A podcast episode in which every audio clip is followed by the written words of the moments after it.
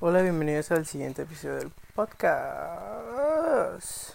Pues el día de hoy voy a hablar de un tema que estoy pasando y me imagino que la mayoría está pasando. Porque las únicas personas que escuchan esto, pues me imagino que son personas cercanas a mí. Es la adolescencia. ¿Qué pienso de la adolescencia? Es.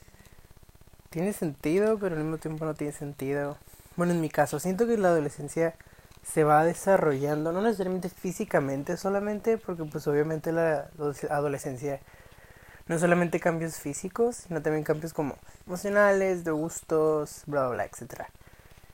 Entonces siento que mediante la experiencia se va desarrollando uno como persona, porque pues, o sea, por ejemplo, yo a los 8 años yo era, ay, sí, uh, Barney, sí, bla, bla, bla, X, eh, pues yo tenía una personalidad. Y luego ahorita soy un adolescente y soy depresivo y, y pues ya saben. Entonces siento que uno se va desarrollando mediante la experiencia y cómo es su vida, porque pues, o sea, la, infancia también puede influir, por, digamos, o sea, es un ejemplo medio, tonto, pero lo voy a decir de todos modos. Eh, un, un niño rico que vivió rico toda su vida, o sea, de chiquito, toda su infancia, y de adolescente es rico, entonces su, su personalidad va a seguir siendo como la misma. ¿Sí me explico? O sea, no hay como una experiencia. No sé cómo explicarlo.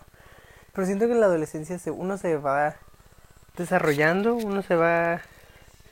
Uno va madurando. Esa es la palabra, madurando de distintas maneras. Eh, por ejemplo, yo tuve una infancia, como expliqué en el capítulo de la infancia, tuve una infancia muy bonita, la verdad, pero siento que mis experiencias ahorita como adolescente hicieron que mi infancia ya no importara tanto. No sé si me expliqué, porque siento que mi infancia fue muy bonita y ahorita mi adolescencia está como, es bonita, pero también tiene su lado oscuro.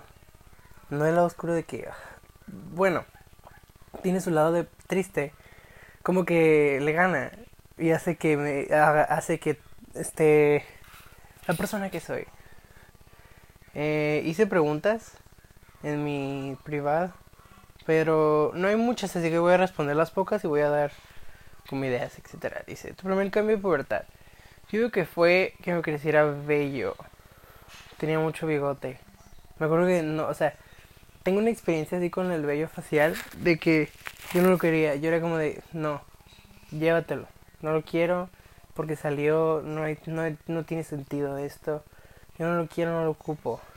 Pues había otros niños que dicen como de, oh, yo quiero tener bigote. Y era como, toma, te lo regalo. O sea, yo no lo quiero. O sea, y, odié, odié el bigote mucho tiempo, pero no me atrevía a rasurarme. Hasta que un día dije, yo siento que la mayoría de las personas que se rasuran por primera vez utiliza el rastrillo que se encuentra, bueno, no la mayoría, no puedo decir, pero en mi caso fue de que yo encontré un rastrillo, no lo recomiendo, es un paréntesis, no. ¡Ah! Ah, perdón, me duele el estómago. No recomiendo que hagan esto por higiene. Agarré el rastrillo que vi en el baño no sé cuánto tiempo tuve ese rastrillo ahí, pero lo agarré y dije, yo me voy a volver, me voy a rasurar. Me rasuré. Entonces, se fue como de, ok, tengo una historia de que una vez estaba orando, cuando estaba chiquito, un chiquito, cuando recién empezó mi cambio de pubertad, y le pedí a Dios que se llevara mi vello. O sea, no lo quería. Era como de, llévatelo, no lo quiero, no lo necesito, hacerlo a alguien que lo ocupe. O sea, hay gente calva en el mundo porque ellos no pueden tener el cabello. O sea, yo no lo quiero. ¿Quieres que sea la etapa más difícil? Sí. Sí y no. Bueno, sí. Ok, lo voy a explicar. Uno de niño no, sí es difícil, depende de la situación que hayas vivido en tu infancia. Pero llegas a la adolescencia y es otra cosa muy diferente. Porque antes teníamos al adolescente de antes, que el adolescente ya trabajaba o estudiaba.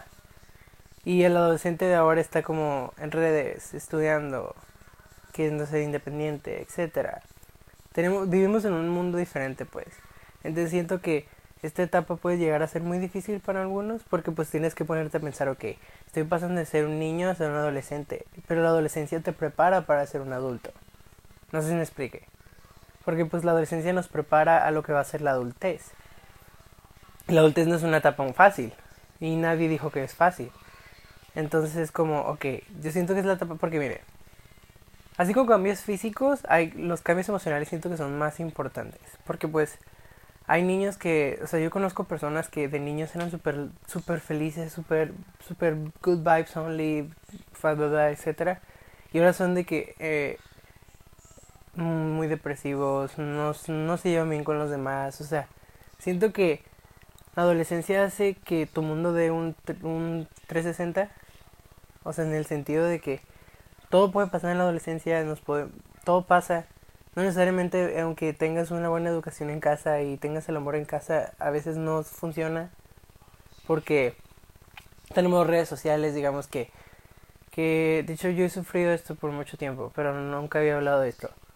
Que llegando a la adolescencia tuve un tuve casos de body dysmorphia todavía no pero había tiempos que yo odiaba mi cuerpo yo me odiaba porque yo veía gente en redes sociales y yo sentía que ellos eran lo que yo debía ser y no debía ser quien yo soy todavía tengo casos así pero ya no son tantos ya como ya pude resolverlos y siento que redes sociales nos muestra un perfil muy distinto al que en realidad existe. Siento que yo también lo hago. Siento que en redes sociales debo mostrar el lado lado bueno cuando no necesariamente todos los días son buenos. Por ejemplo, eh, hace ayer creo que subí una foto a mi historia y me veo como que estoy disfrutando, o sea, no me veo como que estoy disfrutando, ¿verdad? Pero me veo pues normal, veo como si estuviera tomando una foto. Y y. Y pues. O sea, me pongo a pensar y es como. Pero yo no me sentía en ese momento así, ¿sabes? O sea, porque quiero hacer verme de una manera cuando no soy de esa manera. O sea, no tiene sentido. Ok, siguiente pregunta. Dice: Momento más difícil de esta etapa. Yo digo que fue. No el inicio. Yo digo que de mis 15 años de los 15 a los 16, 15 y 16. No, no, no, 14 a 16. Sí, esos fueron los momentos más difíciles. Por situaciones personales. Entonces yo siento que mi vida fue donde dio un otro 360. Porque no me lo esperaba, pues. Y siento que estaba sufriendo todo. Yo ya estaba sufriendo muchos. Muchos problemas. Porque pues ya. Me, tenía problemas de confianza, tenía problemas de autoestima, tenía problemas de body dysmorphia, tenía problemas de ansiedad, tenía muchos, todos estos problemas por la adolescencia y por el ambiente escolar, etcétera, que cuando llegó esa situación personal fue como, ok, me voy más para abajo, porque fue, fue donde me llegó como una depresión más fea, porque me puse a pensar en que yo ya no era el único problema, pues, que había más problemas afuera de los que yo no me daba cuenta, y cuando me di cuenta, fue peor, porque siento que ya cuando dicen de que prefiero que te enteres de mi boca que de otras personas, siento que así fue.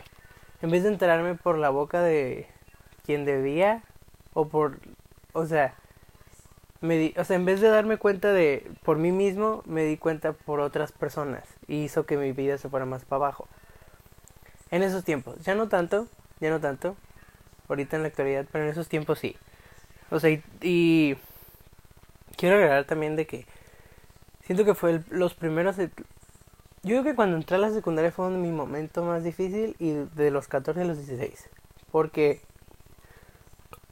Ah, perdón. De cuando entré a la secundaria, pues yo siempre estuve en el mismo colegio, ¿no? Y pues en la secundaria estuve en el mismo colegio, así que no fue como un cambio muy grande. Pero yo estaba eh, con miedo al cambio del sistema, pues, porque pues en mi primaria era de que tienes un profesor de matemáticas, un profesor de inglés y mi profesor de matemáticas me enseñaba todas las materias de que tuvieran que ver con el español y mi profesor de inglés me enseñaba todas las materias que tuvieran que ver con inglés y educación artística. Entonces era como, ok, tengo dos profesores y me siento cómodo y bla bla. Pero entré a la secundaria y fue, ok, te voy a enviar nueve profesores que te van a enseñar nueve materias diferentes y tú arréglatelas cómo vas a trabajar. Y fue como, ok, no voy a poder pasar esto, voy a valer, me voy a ir mal. Y no me fue mal. Y luego dentro de la etapa de los 14 de 6 entra la preparatoria, que ya expliqué en el de escuela. Fue otro cambio, porque pues yo nunca había ido a otra escuela, no conocía a nadie, nadie, casi nadie veía mi, esa misma preparatoria. Fue como Mm, ok. De hecho, sí, fue peor que la secundaria, olvídenlo. La secundaria vale. Porque siento que mi etapa de secundaria sí regresaría a ella. O sea, no tiene nada que ver con el tema. Bueno, sí tiene que ver con el tema. Regresaría a ella porque me siento que me sentía un poco más feliz. Ay, no, sé por qué. Y ahorita que estoy en la prepa me siento menos feliz. Siento que quiero ser como los demás quieren que yo sea. Cuando no, no es así. O sea, siento que me dejo basar mucho por no, por no por opiniones, pero por ver a las demás personas en la preparatoria. Por ejemplo, siento que eh, de hecho cuando recién entré a la prepa sentía que debía cambiar mi, mi, personalidad, tenía que cambiar mis gustos, tenía que cambiar mi forma, mi forma de ser, mi forma de vestir, tenía que cambiarme por completo para poder encajar cuando no era cierto, cuando no se debe. Y siento que ya eso de lo de cambiarme de mi forma de mis gustos, etcétera, ya eso ya lo dejé atrás. Pero cambiar mi forma de ser sí todavía siento porque siento que tengo muchos problemas de confianza porque siento que no voy a ser amigo siendo como soy. Porque tengo este como este esta maña de cuando estoy conociendo a nuevas personas que yo no sé quiénes son, por ejemplo, que estoy sentado en una mesa y estoy con mis amigos, llegan amigos de esas de mis amigos amigos de mis amigos. Pero yo los conozco nomás por redes o por nombre, pero nunca les he hablado. Me callo, no hablo. O si hablo es como para cosas muy tontas. O sea, siento que no... No, me da miedo el hecho de que... ¿Cómo? Es que... Ok, voy a decir esto. Nunca había dicho esto. No es algo muy fuerte, pero nunca había dicho esto. Eh, siempre quise, o sea, siempre... Imagínense que mi vida de preparatoria es como una vida de preparatoria en Estados Unidos, ¿ok? En Estados Unidos la vida de preparatoria es muy como, muy cliché. Tenemos los, los populares, los, deporti los, de los deportistas, o sea, literalmente estoy con un gancho haciendo como las mesitas. Imagínense la escena de Mean Girls, donde todos están de que enseñando las mesas, algo así. Cada quien está en su click. Y yo estoy aquí en medio. Entonces yo, yo si, si mis amigos se llevan con alguien de los populares y llegan a la mesa y yo no hablo porque siento que no les voy a caer bien. Y no es porque yo quiera caerles bien, pero por, yo siento que siempre hay que, aunque no los conozcas o no les hables, debes de como interactuar con ellos para mínimo tener una interacción, ¿no? Y pues si se crea una amistad muy bien y si no, pues no importa, hay, eso significa que no son no deberían no son tus amigos tus amigos tus amigos van a estar ahí contigo siempre y, y esto me pasa o sea siento que me estoy revolviendo mucho en el punto pero siento que están entendiendo lo que intento explicar. Eh, me intento cambiar mi personalidad ante muchas personas. Siento que mi personalidad no sale hasta que yo no tengo confianza con alguien. Por ejemplo en mi salón ahorita que el nuevo, que en el que estoy, que entré en tercer semestre, al principio no era totalmente yo, porque tenía miedo de que no les iba a caer bien, o porque yo sentía que debía agarrar mi grupito. Y siento que ese es el primer, el primer error que cometí, porque en mi grupo anterior había mucho, mucha distancia entre las personas, o sea, teníamos, cada quien tenía su, su clic. Y, y cuando mi experiencia secundaria no era así mi diferencia secundaria era como, ok, aunque yo tuviera mi grupo de que ahí todos los días me juntaba con ellas, yo podía hablar con quien sea, me sentía cómodo hablando con quien sea y todos los consideraba unas personas muy especiales para mí y, y, ellos lo sabían, porque podía, ya, ves que tienen ese como cliché de que en los grupos de que, ay, yo con ellos no me juntaría. Y para mí no era así, o sea, aunque, aunque los demás dijeran como, ay, es que no me cae bien, yo intentaba caerles bien, porque yo sentía que en algún momento los iba a ocupar y ellos me iban a ocupar y, y quería crear ese vínculo de tú me puedes tener confianza y yo te la puedo tener a ti, aunque aunque suene raro, pues. Porque en mi experiencia secundaria, o sea, no me considero no me considero para nada popular para nada. Y menos ahora, menos. Es lo que menos me interesa. Al principio sí me interesaba cuando recién entré a la prepa, porque me basaba mucho en redes sociales, sentía que un número de personas que te siguieran era más importante, aunque no es lo correcto. Y siento que ese, para mí era importante como tener como el seguimiento y tener como amistad con personas que me que que fueran así porque me iban, iba a obtener un bien material, no necesariamente un bien emocional, un bien de amistad, sino un bien material. Y es algo que debo cambiar. Y ya lo estoy cambiando. Porque siento que ahora, en mi, o sea, siento que ahora en mi, en la actualidad como adolescente, que soy de 17, que acabo de cumplir los 17, ya soy como de fuck it. Así soy, si no les gusto X, mientras yo me sienta cómodo, yo quiera cambiar por mí, está bien. Obviamente también soy de esas personas que si no te gusta algo de mí, dímelo y yo intentaré trabajar en ello. Porque, bueno, también depende de la persona que me lo dice. Porque si es alguien que de verdad le tengo mucha confianza y de verdad me lo está diciendo porque porque le molesta o porque de verdad siente que siento que siente que puedo cambiar ese aspecto, lo lo intento porque y no para no para complacer a cierta persona, sino porque yo sé que me lo están diciendo por una razón. Y si a lo mejor a esa persona le incomoda, a lo mejor a otras tres les incomoda. ¿Y por qué no cambiarlo, saben? O sea, no, también estamos aquí para crecer como personas. Voy a dejar esa pregunta ya para seguir a la siguiente. ¿Por qué los adolescentes son tan difíciles? Yo siento que que los, los papás intentan expresar como que somos muy difíciles porque no tuvieron la misma experiencia que nosotros. Porque o son dos mundos completamente diferentes. Estamos viendo el mundo antes de que todo era muy conservador, se podría explicar. Y vemos estos en este punto de ahora donde todo es más todo es más de color no es color blanco, no nomás es hay un lado blanco y negro, pues hay un lado gris intermedio, hay un lado hay un lado por donde quieras. Entonces siento que no nos no nos entienden en cierta manera. Porque o sea, siento que hay muchos papás que se que piensan que la salud mental no es importante, cuando siento que para mí es más importante que la física, porque de la mental viene la física. Sí, no, no si me expliqué, pero en mi mente sonó bien. Y si no sonó bien, díganme que no sonó bien. Que siento que no, no nos entienden en cierto sentido porque, hay, por ejemplo, hay muchos, tengo amigos de que, no amigos, tengo, conozco papás de personas que dicen como de, si les hablan de depresiones como, ay, tú estás loco, ¿sabes cómo?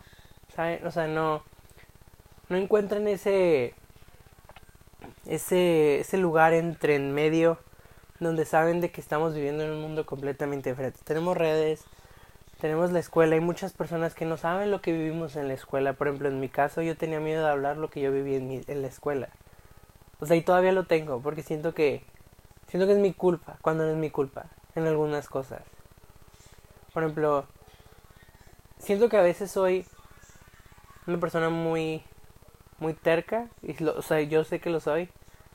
Terca en el sentido de que me gusta tener, siempre he tenido como ese como ese esa cualidad de liderazgo, aunque no sea buena, pero he tenido esa cualidad de liderazgo, de que siempre quiero ser el que el, líder cuando, y ahora cuando me piden opiniones es como ya no quiero ser el líder porque siento que eso me afecta, eso me hace ver como como como egoísta, pues, cuando no no es lo no es lo que quiero dar a entender, si, si soy una persona que siento que estoy hablando, soy, soy una persona, pero sé que si a lo mejor se pueden sentir identificados en cierto sentido, no sé, a lo mejor, a lo mejor no, quién sabe. Soy una persona que, que da a entender cosas y luego se siente súper mal. O sea, siento que no sé, no sé tomar las decisiones correctas todavía y siento que es porque no he hablado de mi salud mental con alguien. O sea, porque he estado, he estado pidiendo ir a un psicólogo desde hace como tres meses, porque siento, o sea, yo no era como de, ay, o sea, yo cuando recién fui al psicólogo la primera vez que fui, las primeras citas que fui hace mucho, para mí era algo tan sin, sin, sin punto, para mí era algo tan tonto ir, porque no me ayudaba en nada, sentía que no le tenía confianza a la persona con la que estaba hablando. Y ahora siento que lo necesito porque debo de estar, debo de confiar en que es una persona especializada que me puede ayudar. Porque, o sea, siento que quiero a alguien que me vaya a dar una opinión concreta. Porque, en mi, con mis amigos o con mis, con mis familiares no puedo hablar de estos temas. Ay, perdón, tengo un nudo en la garganta. No quiero llorar. Es un nudo en la garganta, ¿ok? No quiero llorar.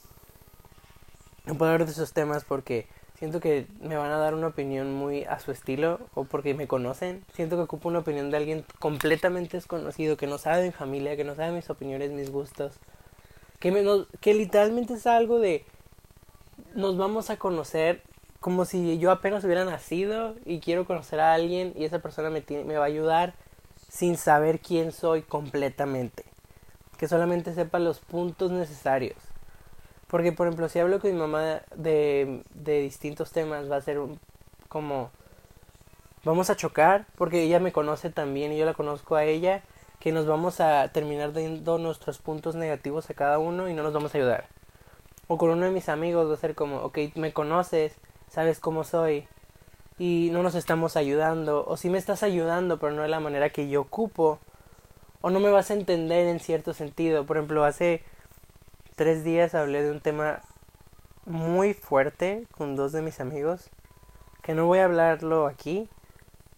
Próximo, algún día lo hablaré, pero o sea, he estado viviendo una una pequeña confusión conmigo mismo. Siento que no estoy no estoy aceptando lo que soy y no en el sentido de que o sea, siento que ya he aceptado lo que soy, pero siento que no soy, no estoy, no estoy siendo quien soy. Siento que hay algo, o sea, estoy, estoy en un estado de confusión. Y no porque, o sea, muchos ya saben esto, no voy a decirlo en voz alta, pero digamos mis gustos ya saben, ¿no? Pero siento que estoy viviendo otra confusión distinta, que he estado pensando en cosas muy no extremas, pero muy fuertes o que no puedes hablar con cualquiera. Siento que nomás puedes hablar de eso contigo mismo en cierto sentido, pero ya dejemos eso de fuera, es un tema muy muy fuerte y personal que algún día lo hablaré. Y si si si te si me mandas mensaje preguntándome por preocupándote por mí, lo lo acepto demasiado pero no te voy a hablar del tema porque siento que es algo mío y que no puedo sacar hasta que yo esté seguro de lo que soy o de lo que quiero ser. En ese sentido. Suena muy dramático, pero sí es un tema muy, siento que es un tema muy fuerte para mí. O sea, porque pues tiene que ver conmigo.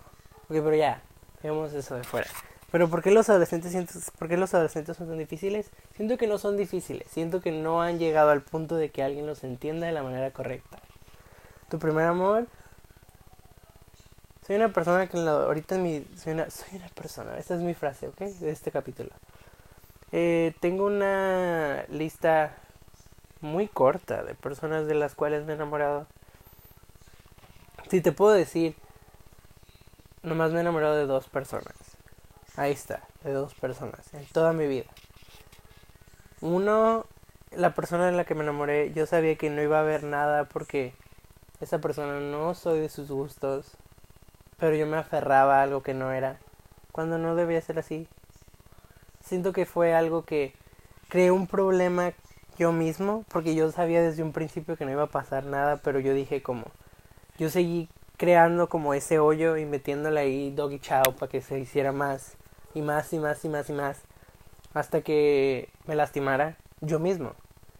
Y la segunda persona fue que empezamos a hablar y me gustaba demasiado su conversación y me llegué a, a sentir tan independiente de, de su conversación o de que era, él era mi, es, esa persona era mi, él, esa persona era mi, como mi daily chat dirían, que quería como seguir hablando con esa persona y cuando llegó un punto en el que como ya casi no contestaba, me sentí como que otra vez yo mismo me creé un problema que no debía crearme porque yo sabía que no iba a haber nada desde un principio. Pero pues, exacto, además he tenido dos amores en mi vida. Y siento que no me doy espacio para enamorarme de nadie más. No sé por qué, siento que tengo un, una... Soy muy difícil para ese tema. ¿Qué opinas de las relaciones adolescentes? Todo adolescente ocupa una relación en su vida porque los ayuda a aprender. Hay veces de que hay relaciones de que que duran mucho tiempo en la adolescencia, cuando siento que no... Siento que pueden ser buenas, pero por ejemplo en mi caso yo no creo enamorarme ahorita y durar toda mi vida con esa persona hasta casarme. O sea, no. Para mí yo no creo en eso. Porque siento que para tener una buena estabilidad de amor ocupas conocer distintas personas, no necesariamente quedarte con la misma siempre.